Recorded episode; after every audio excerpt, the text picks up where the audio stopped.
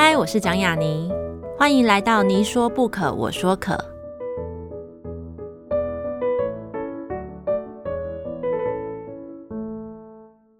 这个节目在爱听听抢先首播，欢迎大家关注我的节目。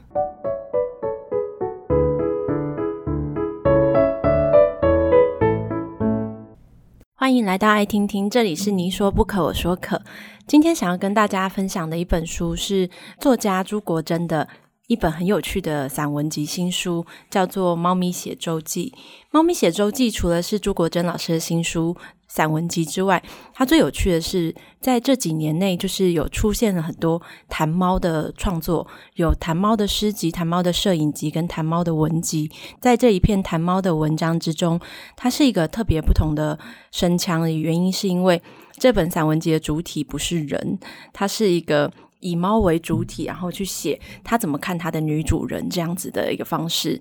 所以在这里我会发现，这整本文集里面是以猫眼看世界。然后这只猫就是呃朱国珍老师可能是多年前养过的一只暹罗猫，它叫依依。它以依依写自己，当然也写自己是如何的爱过它这样子。嗯、呃，书里的文字其实是相当的清简，可是却很有韵律、很有韵味的。透过依依去看到这个女主人有过的爱啊，或是伤。痛，或者是他很衰的时候，或者是他很欢喜的时候，他有很多的对话。虽然说是对话，其实有时候很像是一个呃女主人借依依来做的一个单向的自白，或者是单向的一个像痴汉式对猫的告白。所以其实。他会透过你看着这个猫，这样慢慢的一篇一篇的去写，去看它的主人，你会更加的了解，让这个女主人，也就是这个写者朱国珍，她面貌慢慢变得很清晰。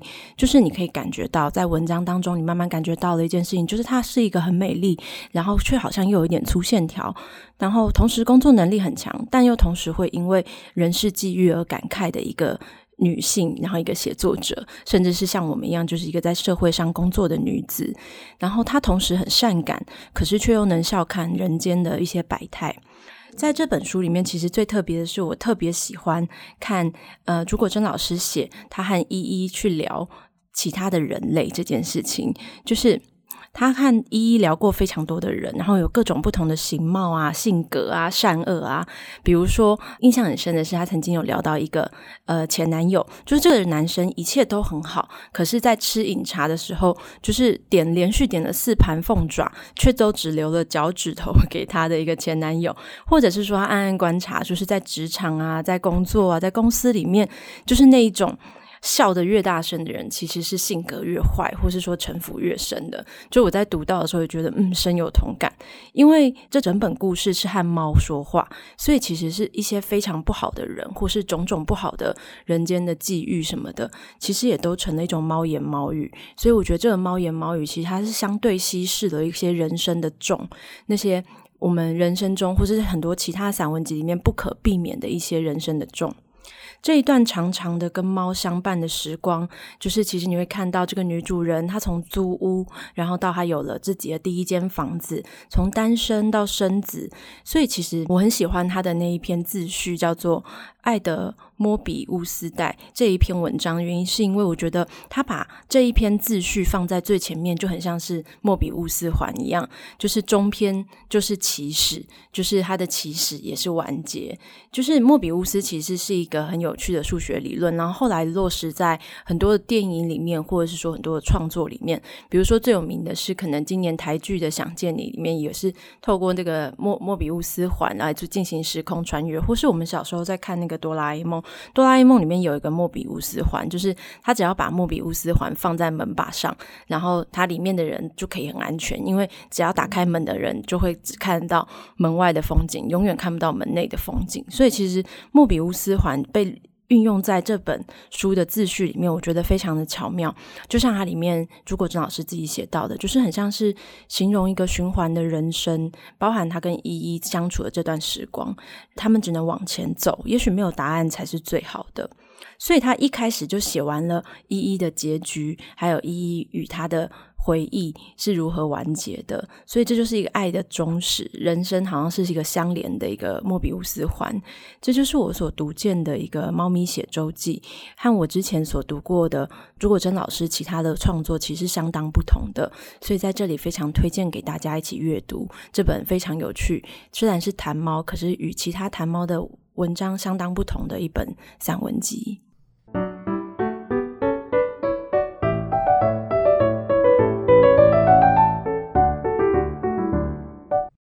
大家好，欢迎来到爱听听，这里是你说不可，我说可。今天要谈的这本书是朱国珍老师的新书《猫咪写周记》。那我们也很开心，朱国珍老师今天来到现场，欢迎朱国珍老师。主持人好，各位听众朋友们，大家好。国珍老师今天的这本新书比较特别，然后在开始之前，我想要偷偷说一件事，就是呃，我自己因为也是写作者，然后。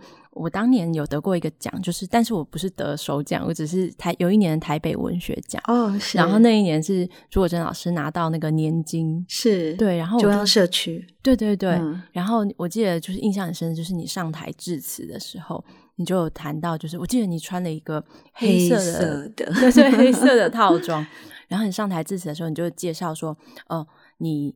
隔了很多年再写，然后你当年的那本书叫做《夜夜喝要喝长岛冰茶的女人》。对对，然后我那时候回去以后就马上 找了这本书？可以可以可以找到，然后拿找到这本书来看，嗯、就是我觉得很有趣，就是老师可以谈稍微谈一谈《夜夜要喝长岛冰茶的女人》，那时候是大概是一本怎样的书？那是一个短篇小说，好像是一九九四年时报文学奖。有史以来唯一一次有办入围奖的时候得到入围的一 一篇短篇小说。那那篇小说在当时很多的评审老师觉得很前卫。其实我写的只是一个女性在经济自主之后的情欲自主的部分，但我敢保证，我整篇小说都没有任何官能的描写。我纯粹只是说，那里面有很多的社会写实，就是有关于那时候的所谓的善心捐款哦，某些人家里面善心捐款，那他就。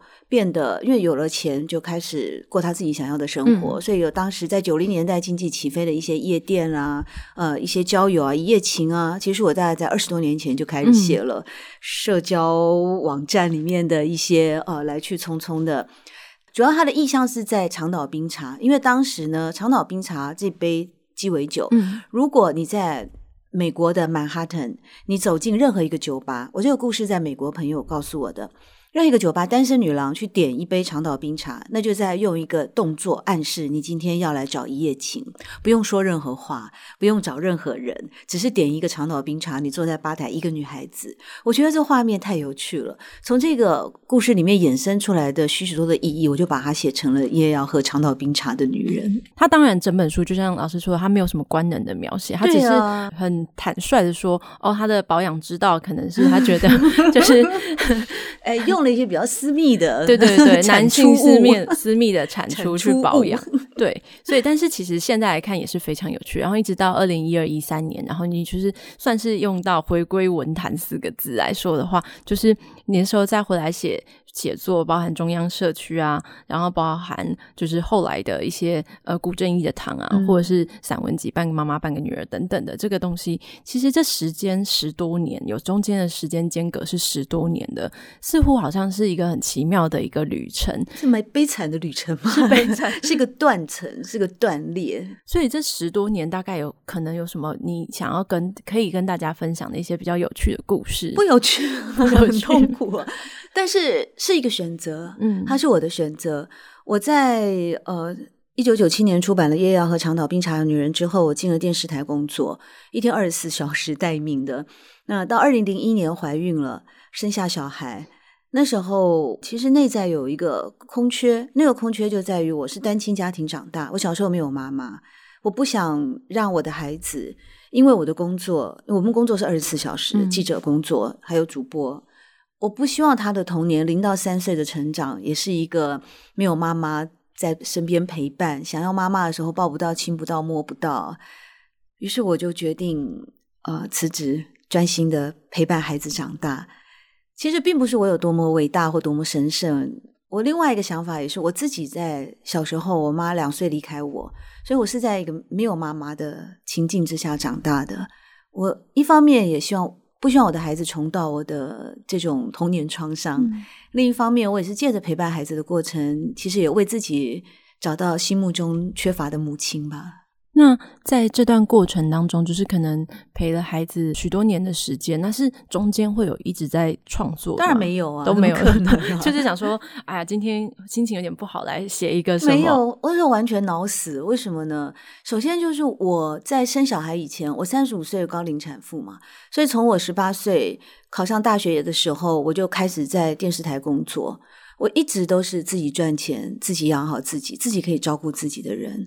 然后经济也很独立，但生了小孩那时候离开职场的时候，呃，当然我那个婚姻也有一点问题，因为我也没有想到我嫁给一个骗子。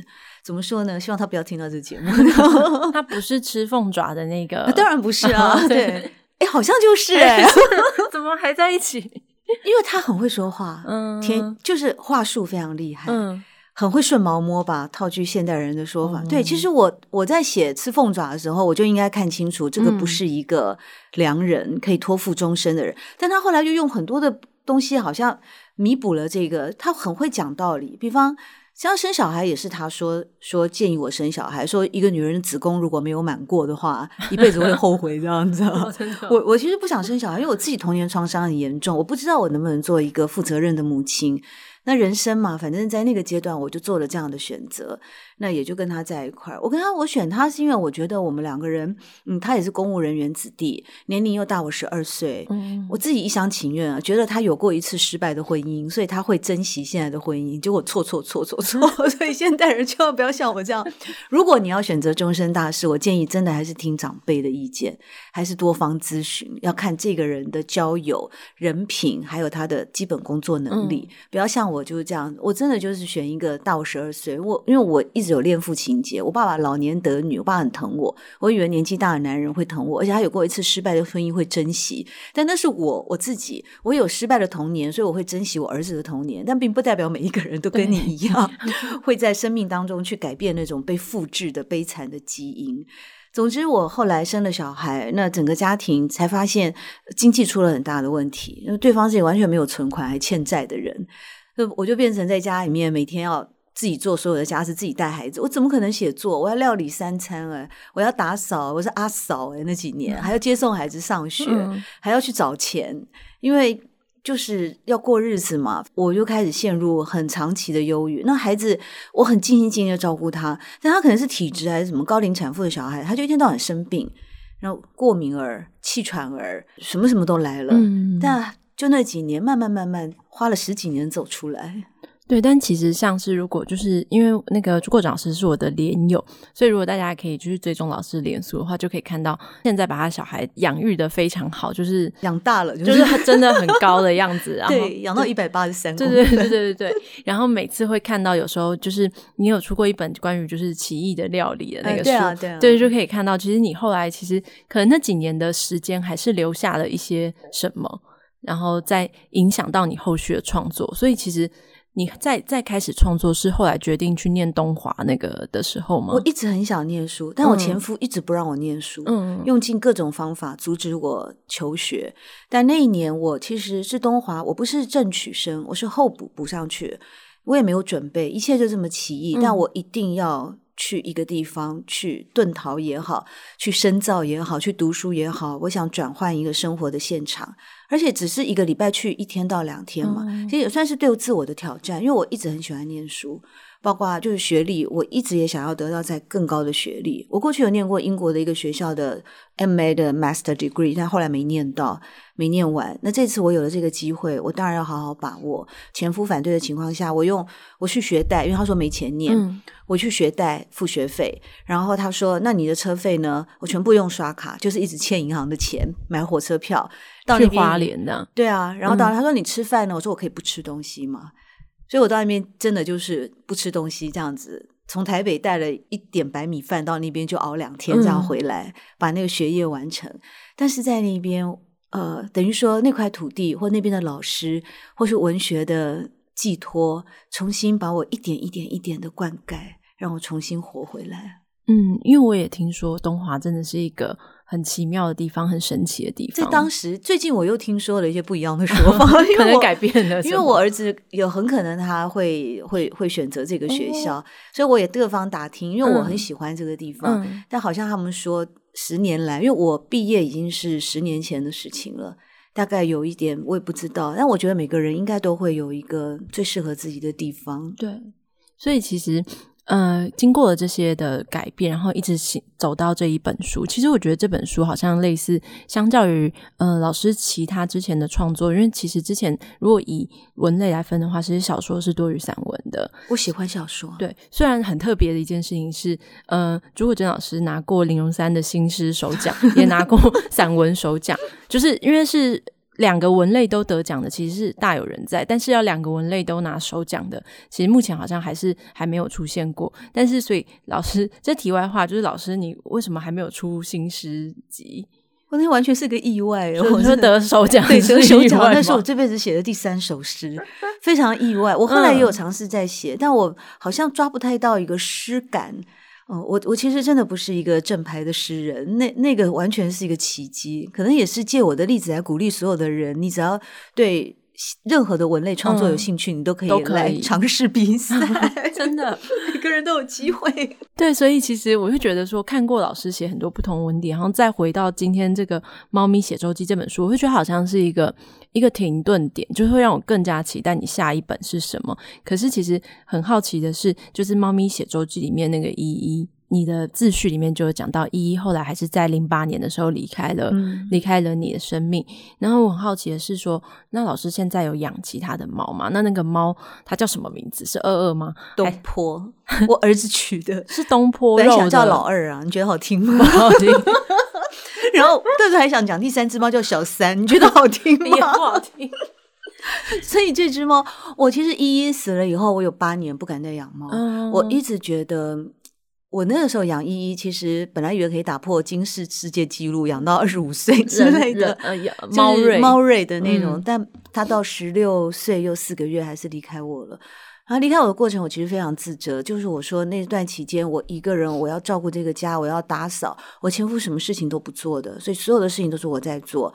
我要念书，他是我在东华。嗯刚进去之后半年过世的，我那时候真的是蜡烛两头烧，已经烧到没办法。我所以我很自责，是不是我忘记换干净的水啊？还是我没有给他吃好吃的东西啊？还是什么原因？但所有的人安慰我说，其实是时候到了，叫我不要太自责。嗯、那一年又是有史以来最冷的冬天，非常那年那个猫店老板都安慰我说，很多他们在养殖场的猫都死了，因为冷。就是尤其暹罗猫体质，它是听说它的基因里面是比较怕冷的，因为它是在埃及壁画，你知道埃及多热嘛？不、嗯、是。那所以我有八年的时间，我不敢再想养猫这件事。但是我的儿子很奇妙，因为依依陪伴我儿子从零岁到六岁，所以我儿子脑海一直有依依这样的画面，这种温暖，这种小毛球。从我儿子懂事以后，他就一直跟我说：“我们养猫好不好？我们养猫好不好？”嗯我开始跟他说，你是过敏儿，他到现在还是过敏。他前两天抱了这只猫以后，就开始荨麻疹，又红又肿。他每次抱完猫，他就那个，他跟我说他要去冲澡。我说你不是才刚洗过澡？他就说他脖子就一块红肿，嗯、所以只好吃抗组织胺。但是他一直求我，求了好多年。他说想养一只猫，刚好我们有一个朋友的社区有流浪母猫，生了一窝小猫。那这小猫其实五个月大了，但他也觉得很可怜，我们也觉得好吧，是缘分。他给我看了照片，我一看照片就爱上了这只。嗯、他说这个叫什么？就是黑白的米克斯啊，这样白，它胸毛是白的。嗯，那我儿子觉得很特别。我说路上的猫好像都长这样子吗？没有吧？你觉得那个东坡不见了，你大概也找不出来呢？他说不会，他认得，因为他屁股有白毛，然后屁股有几根白毛，所以东坡就来到我们。为什么叫东坡？那是我儿子，我们养他的时候，我儿子念国一还是国二？然后他每天玩电玩，其实他会，他就取了一大堆很怪的名字，嗯、什么电动玩具，你你认识的那些。电玩里面的英雄好汉啊，嗯、魔鬼蛇神的名字他都用了，那我全部被我否决。我说我不要，我才不要一个电电动玩具的家伙，每天在我家走来走去。我儿子后来娶到最后，连什么欧阳修啊、李清照都出来了。他还跟我讲说：“哎，妈妈，我们叫他一江春水向东流。”我说：“好啊，太强了，你有力气这样子叫一只猫叫七个字叫完，一天还要叫个十几次，怎么骂他？对啊，我说你你可以吗？然后想想不太妥这样子。嗯、后来我们东坡是我们两个人的唯一的公约数。他就取取到最后说东坡，他说叫苏轼。我说干嘛？我们家名姓朱啊，看看人家姓苏。他说那东坡，我说好啊。他就讲是母猫，但他叫东坡。那这只猫呢，个性就比较比较怪，因为它大概五个月，所以我儿子常常问他说：“东坡，你以前在外面是受了什么童年创伤？你为什么来我们家那么孤僻？” 这样说不定好像真的有听说，就是流浪猫，就算它只流浪过一个月，都会影响它。可是他当时有一个姐妹耶，有一只虎斑。就一个妈妈生的，嗯，但他的姐妹是虎斑，所以当时呃，我朋友叫我两只一起拿进拿回家养，而且我们那个猫笼去抓猫的时候，打开的时候是虎斑先跑进来的。嗯、我跟我儿子说：“哎，这个虎斑跟我们有缘，你就养它吧。”然后他就他就有点表情有点哀怨，因为他还是喜欢那个现在的东坡，他他还是喜欢那种。我想好像是你要养，以后是你要跟他一辈子，所以我们又把虎斑赶出去了。后来虎斑被别人收养，嗯、很快也是被猫店中介的一个爱心家庭。你知道虎斑多会撒娇吗？真的、哦，他们一天到晚就在 po 那种。啊，在主人怀里啊，而且他后来真好命，因为那主人很有钱，给他买了一个猫屋，还有猫专属房间、猫地毯、猫棍、猫，反正就是过着公主般的生活。然后那只虎斑就一天到晚就窝在他们的主人的怀里，每天都在那个粉丝页里面晒恩爱。我想，同一个妈妈生的，这姐妹个性会不会差太多？可能就是，所以东坡它是一只蛮蛮自我的猫，对，它就是从来不黏你。然后，呃，很安静。像以前依依哦，没事啊，你它会跳到你的腿上。嗯、比方说，我们现在盘腿，呃，我现在那个叫什么交叉的，就脚翘起来翘二郎腿。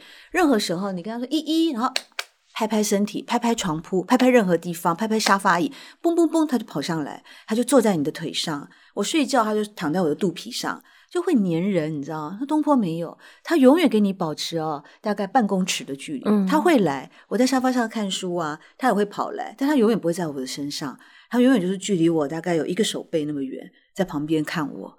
他说怪不怪？永远这样，就是他算是一个就是蛮有猫样的一个猫，哦，就叫猫样。就猫样。那我以前养的都是人吗？就是很像。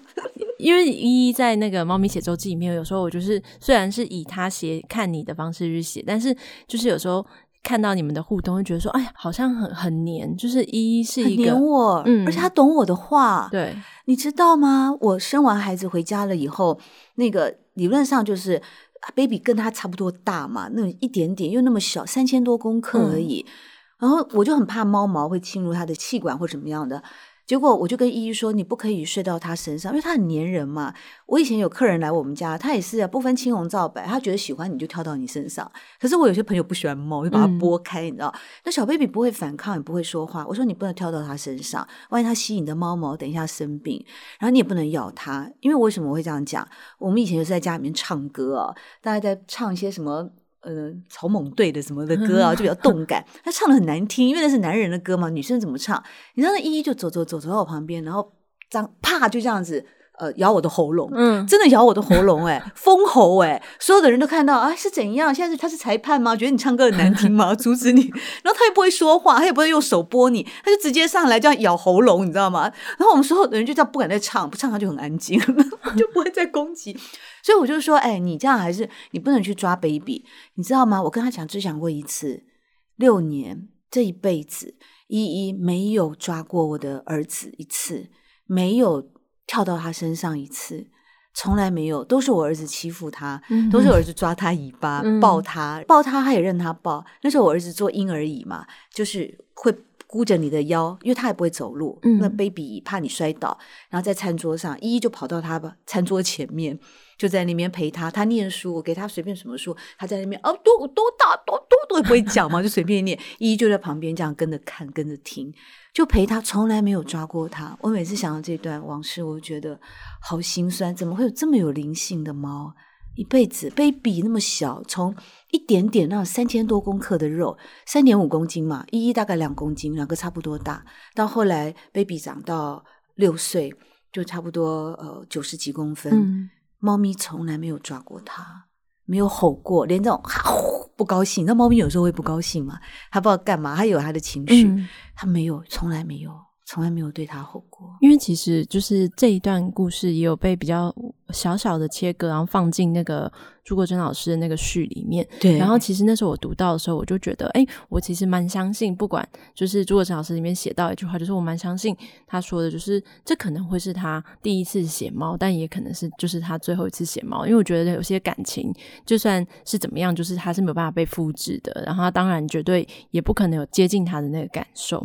这个东西其实我觉得它也是一个散文的特色，就是你写过某一些东西，它其实就就好像被铭刻在那边了，然后就你在写它，其实就是另外一个故事。即使你写的是同一个人、同一件事，我自己就是读那个《半个妈妈半个女儿》的时候，我其实非常就是非常非常喜欢这一本书，因为嗯、呃，它你在里面你其实有一点类似像是自白的一段文字，你就是有写到说，散文这种掏心掏肺、太认真的这种文类是没有办法用力伪装的。嗯、呃，你很努力在写，然后你也希望是告诉自己说你是可以的。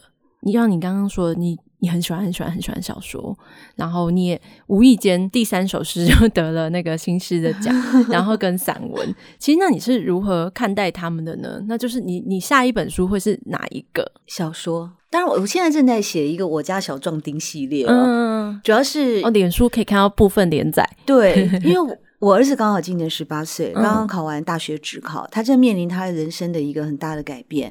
什么样的改变？首先是我们生命当中的一种规律性。过去十二年来，他每天早上要去上学，嗯，七点半学校钟响，那我永远比他早半个小时起床做早餐。我会在他规律的上学之前呢，跟他 kiss bye。到现在我都坚持，任何时候我们分开，我一定我从他小小的我要弯腰亲他，到现在我要垫脚这样子亲他的脸颊，抱他，跟他说一声妈妈爱。到现在，可是你要想象，他已经高中毕业，以后大学哪有每天早上七点半的钟声呢？那个是一个 random 不定时的，所以我们生活的规律会改变。嗯、我觉得有时候规律有点像仪式，它可以帮你巩固某些东西。所以我其实也在面临一个很大的改变，因为他如果念到外县市的学校，他就会离开我了。嗯，所以我在这样的一个转换的过程当中，我好想再抓住一些什么。然后把加上这个孩子到十八岁了，真的跟以前不一样。以前多可爱，以前要妈妈抱，嗯、妈妈看我，妈妈呃牵我的手啊，什么做任何动作，他说妈妈看我。他小时候很会吃醋，吃谁的醋？吃他自己的小时候的醋。我看了他 baby 的照片，嗯、你知道他已经念小学二年级了。我看他说啊、哦，安安，你小时候好可爱，妈妈不要 把他小时候的照片丢掉。我说你你吃什么醋？这你呀、啊，不要，你看我看我，你看现在的我。他要我喜欢现在的他，他连自己的小时候都吃醋，更不要讲我称赞他的同班同学啊，你好乖，好可爱。妈妈，我呢？我呢？这样从小时候到现在不理我，你知道，十八岁了，跟、嗯、跟你多讲一句话，他都觉得浪费口水，转变非常大。对啊，但也不是说他就不爱我或怎么样，嗯、因为他以前自己就跟我讲过，他说：“妈妈，以后啊，我到那个青春期的时候，我可能会变得怪怪的。我如果讲话不礼貌，让你伤心，那不是我的问题，是荷尔蒙的问题。”他小时候他他学怎么这么睿智啊？他学健康教育的时候，嗯、他就开始嗯，知道他以后可能会因为荷尔蒙会让他对妈妈有一些什么。他小时候跟我讲过，我现在跟他讲这句话不承认。嗯、总之，这个过程我很想把他赶快趁我还。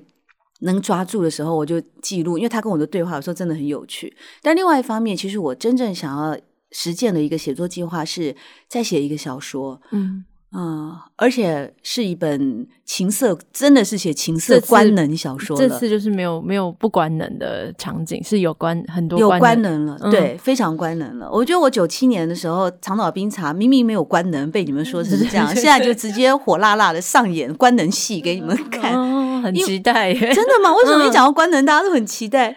就是男生女生都是有问好多哦，因为我觉得好像很久，好像确实是很久没有这种官能小说，或者真的吗？或者是说。他只要随便讲一点点，我们就觉得哦，这是官能小说，但其实根本也还不是。哦，我会写是因为倒不是因为长岛冰茶的事情，而是你知道，到我们这种首领啊，呃，五十几岁的女孩子啊，啊，我们身边有很多的朋友失婚啊，或仍然单身啊，或者是种种的情感遭遇，都发现其实当然有一些是女性还是情欲自主，就比方他们很多很多的故事，嗯、尤其跟情欲有关。就大概我在想，可能是他们因为经济很稳定了以后，他们就有些地方空乏。那男性也是一样啊。那男性，我前阵子有一个女朋友，她就跟她的男朋友分手了。哎，五十几岁还分手，嗯，蛮难过的。本来以为可以两个人那个执子之手，与子偕老，又很难得碰到一个单身的男生。因为这个年纪大家都已婚嘛，嗯、如果你不想去搞一些太复杂的那种关系，你知道为什么分手？分手原因是因为她男朋友有嫖妓的恶习。嗯，然后我就觉得怎么会？为什么会？这么不爱惜自己的健康，我马上想到的是一个健康的，哦、是健康的问题。健康啊，嗯、那那你你嗯，而且他对方也是一个有有有有正常工作的，就跟你的外貌完全看不出来。但可能我自己也被制约，认为说会去呃用买性的那些人，可能呃比较弱势啊，或者怎么样。就你错了，完全错了。我就一步一步的去抽丝剥茧的时候，我发现那个世界。各种什么现象都有，光怪陆离，各种原因都有，而且他有一套系统，嗯，他有一个社群，他就像对这些人来说，去这样的一个交换情报的社群，就像很多人去组织羽球社、篮球社、登山社一样的概念，嗯、他们可以公开去讨论，所以非常奇妙。我就觉得这对我来说，应该是我下一本小说想要挑战的。嗯，因为我知道，好像就是。就是我自己也有朋友，就是她她发现老公有一些赖的群组，嗯、就是是一个什么关于什么查讯啊，还是什么之类的。哎、对。然后我就想，我那时候刚知道的时候，我就想说，那你老公很文雅哎，就是喝茶。他说不是那个代号，你是白痴吗？就是大家都知道茶就是泛指那个类型的交易。对。所以如果曾老师的下一本书就是可能会涉猎到这一方面的那个会去调查那个网络世界里面。对。那所以老师有做田野，有。有，我就是现在见到只要可以讲上话的男生，我都直接问他，你有没有经验？谁会承认 啊？这我快没有朋友，谁会承认？会耶，我很多哥们呢。嗯，因为他们有些人是年轻的时候有、oh. 有经历过，当然那时候什么八大行业嘛，啊，酒酒店啊什么的，反正这个非常非常的广泛。你从酒店切入也好，你到茶室也好，然后你去线上交易也好，陌生开发约炮网站也好，太缤纷了。我有我的很多方法，就是我有我田野调查，但绝对不是说自己。跑去什么从事这种啊？那那太太夸张了。因为现在科技很方便，其实我也可以用一个男生的代号混入那样的群组啊。嗯，是，是吧？对我这么想，我是这么想的。嗯，好像是。最后也很想要问老师的问题是，因为其实你写过，就是我刚刚谈过，就是你写过那个饮食类型的文章，就像你讲的，就是有时候在脸书上面也可以看到你做一些很独特的料理啊。没有独特，没有独特，就是纯粹只是想展现自己是贤妻良母而已。原来是为了展现。对，那。所以就是这是一个比较有趣的事情，就是很想要知道，就是比如说，可能刚好就像你刚刚讲，你儿子就是小壮丁，他现在就是进入了一个人生最特别的一个暑假。对对，对那在这段时间，就是你们家里面最常出现的一道料理啊，嗯、或者说他最喜欢你最喜欢的那道料理是什么？以及这个期间，就是包含这也是一段疫情的期间，对，你可能什么书陪伴你过了这段日子？嗯，他最喜欢我。做的菜只有一个，叫炒饭。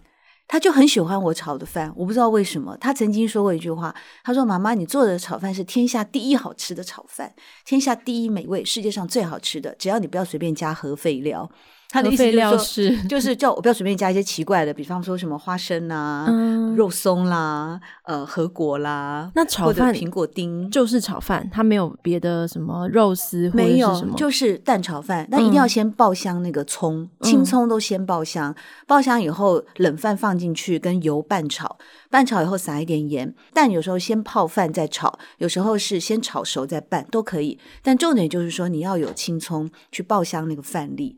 但后来最近呢，我们家最常出现的是金立汤。嗯，主要是因为他在大考前夕啊，那他呃就长了青春痘，他皮肤非常好，其实我真的还把他养得不错。他就从来不长青春痘，后来他那时候大概焦虑，然后暴饮暴食，他就长了青春痘。我觉得这样不行，而且他早上喝咖啡，后来他就跟我说胃痛，他跑去外面买咖啡耶。他本来叫我说你这样太贵，我在家里做。后来做他就说他胃痛，因为可能紧张。我说这不健康，我们来做精力汤。所以每天早上我就会用那个蔬果，我也没有很讲究啦，主要就是生菜。那我里面会加。核果，还有那个 blue 呃各种的蓝莓 mix 的 berry，各种蓝莓啊什么的，嗯、那个大卖场都有卖综合莓果冷冻的蓝莓放进去，然后一些坚果类，那还有看有时候加香蕉，有时候加柳丁，还有小黄瓜、红萝卜，一点蜂蜜，呃，蜂蜜大有时候会多，它偏甜，就这样子，然后很清爽，有饱足感又健康。至于我最近在看的书啊，嗯、呃，我其实啊，写作以外的时间，如果在写作的时候，我都比较喜欢看一些科普书。我最近在看那个人性较量，嗯、因为我觉得科技化的时代真的是太特殊了。这本书主要是讲什么？就是说你到底。人工智慧 AI 跟人的智慧会达到一个什么样的平衡吗？它主要是从那个报呃一九一一年的时候，在美国有一个叫做罗布纳奖，其实它就是一种图腾测验。什么叫图腾测验？图腾测验就是呃呃。图腾测验，它它其实就是有一个城市，最主要这个这个测验是要测验出人脑跟电脑的差别，所以他们每一年这个奖哦，都是一个富翁投资的，他都会选出一个叫做最佳人模人样电脑奖，嗯，跟最佳人模人样人脑奖，嗯，也就是说世界全世界各地的写 program 的精英都来参加，那你要去跟他们设计好的电脑对话，然后让评审猜出来这个对话是人讲的还是电脑讲，嗯，很。有趣。因此有一年呢，他们把一位那个莎士比亚专家，有三位评审都把那位莎士比亚叫做 Cynthia Clay 吧，哦，三个评审都觉得他是电脑 AI 这样对对，嗯，因为世界上怎么可能有人这么熟莎士比亚？除了电脑以外，嗯、其实实际上他是一个人，所以他就是一就是在人脑跟电脑中间有很大的一个一个呃，怎么讲？就是说争议，或者是说各种讨论。那我再举最后一个比较明确的例子，也是可以值得大家深思。在电脑的世界里面，我们要辨识一个人的身份是内容，什么内容呢？你要输入密码，你要输入账号，是靠这个来辨识你。可是我们去辨识一个人的时候是形式，什么叫形式呢？就像现在我们面对面，我从你的声音、语言风格、你的各种的外在、你的容貌来认识你。但是电脑世界只有账号跟密码，这就是最大的差异。嗯那这个差异以后会怎么样重新整合？怎么样重新迸发一个新的文化，或者是新的思考方向？我觉得太有趣了。嗯，我也觉得，就像老师讲的，就是呃，你要认识一个人，跟电脑要认辨识一个人的方式是不一样的。然后，就像呃，你在老师的文字里面，你可以看到刚刚老师讲的，他可以是一个贤妻良母，他也可以讲很官能的东西。其实我是电脑嘛，然后他可他也可以聊 AI，所以其实。我觉得这也是我所读到的一个，呃，可能是朱国珍老师一路走来的一个作品的一个多样性、多元性。那其实相同的，我觉得这也是我所看到的。还有我跟朱国珍老师，我还有相信所有的写作者为什么会喜欢文学的原因，因为这也是文学的一个多样性。然后这个多样性其实就是为什么我们是人类的一个普遍性啊。嗯，对。所以其实今天很谢谢朱国珍老师可以来跟我们聊这么多，就是从那个食谱。聊到 一一，然后还聊到就是这个 AI 的那个奖项，我谢谢朱国珍老师，谢谢雅妮，也谢谢各位听众。